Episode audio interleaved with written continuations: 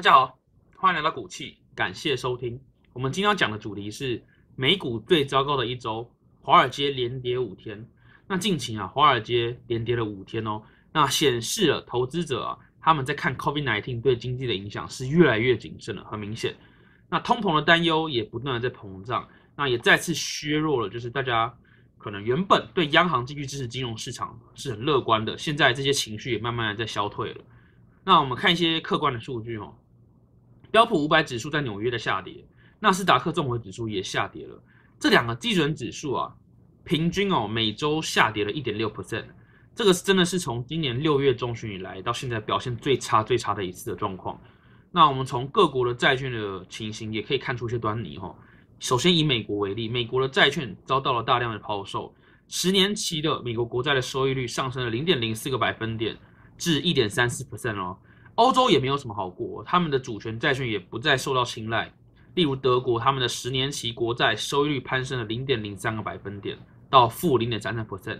意大利债券的收益率也以同样的幅度跃升到了现在的零点七 percent，一样都非常的不太不太妙了。那我们可以看到这张图哦，这张图是 Stocks on Wall Street 他们的状况哦，那可以发现真的是六月中旬以来最惨最惨的一周。那未来呢？要消除大流行，就是 COVID-19 对经济造成的损坏，其实还有很长很长的路要走。那 COVID-19 造成的影响，其实和我们常听到的供应链中断啊等等的这些，其实看起来现在虽然股市在上涨，但是这些影响是持续存在的。而且通膨数据加通膨的那个涨价，加剧了成本结构上升的这个担忧啊，很多人都很担心这件事情。那市场也开始认为，市场其实就是指大家了。很多人都认为，二零二二年，也就是明年，可能是通膨仍然居高不下的一年哈。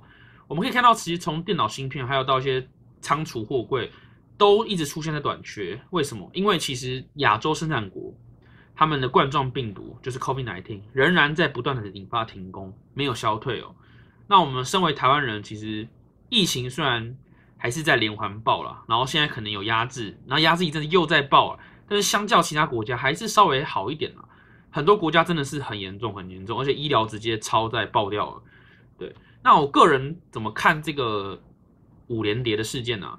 我认为啦，虽然现在五连跌了，但是我们还是无法指望就是货币紧缩会直线的上升啊。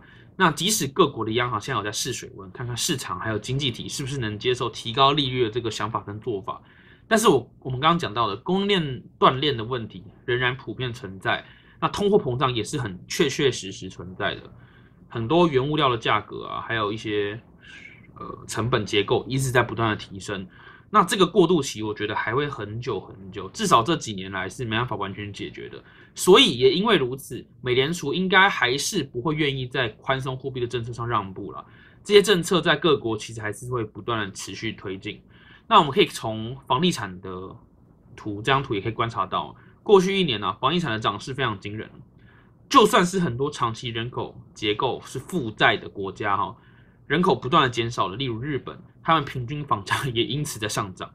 为什么？为什么这种国家房价有资格上涨？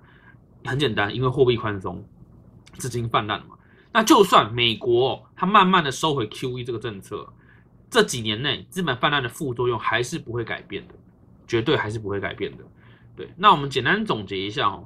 不管股市、房市，虽然最近都出现了一些连跌的意外哦，但是，呃，而且我已经出脱了部分资产。说实在的，因为这几年来不断上涨，我就一直慢慢在出脱，一直在等泡沫。但是我觉得可能我错了，可能暂时还是等不到泡沫了。所以我现在可能要强迫自己进场买股票的话，要很小心、很小心。那如果是我，我现在会买什么呢？这是我个人的想法，欢迎交流哦。那我可能还是会朝有基本面的全资股去买哦，例如台台湾为例，可能半导体吧。为什么会想买半导体？那谢金河其实有讲过，就是过去未来几年呢，半导体是还是有光景的，因为半导体晶圆厂的投资成本是非常巨大的，折旧费用非常高，有学会计都知道。那这些折旧费用呢，会吃掉公司的 EPS 哦。那目前呢，这些年我们可以看到新设的半导体厂其实真的不多，很多半导体。呃，不止刚刚讲的折旧费用的问题哦，很多半导体害怕中国投资半导体会重创这个产能，所以大家都缩手不再设新厂。那这个供需缺口在未来几年是都不会改变的。那这次台电宣布代工价格调整，其实也是生态一个大变化的一个趋势哈。所以在这个情况看来，国际局势，中国还有现在目前新设半导体厂不多，那不管他们是因为什么原因，确实未来的供需确实会有一个缺口在。所以我觉得半导体如果是有基本面的话，那我觉得还是可能会放一些资金在里面嘛。但这就是我个人的意见，欢迎交流。那我们今天就分享到这里，五分钟很快哦，谢谢大家，感谢收听，喜欢的可以订阅一下哦。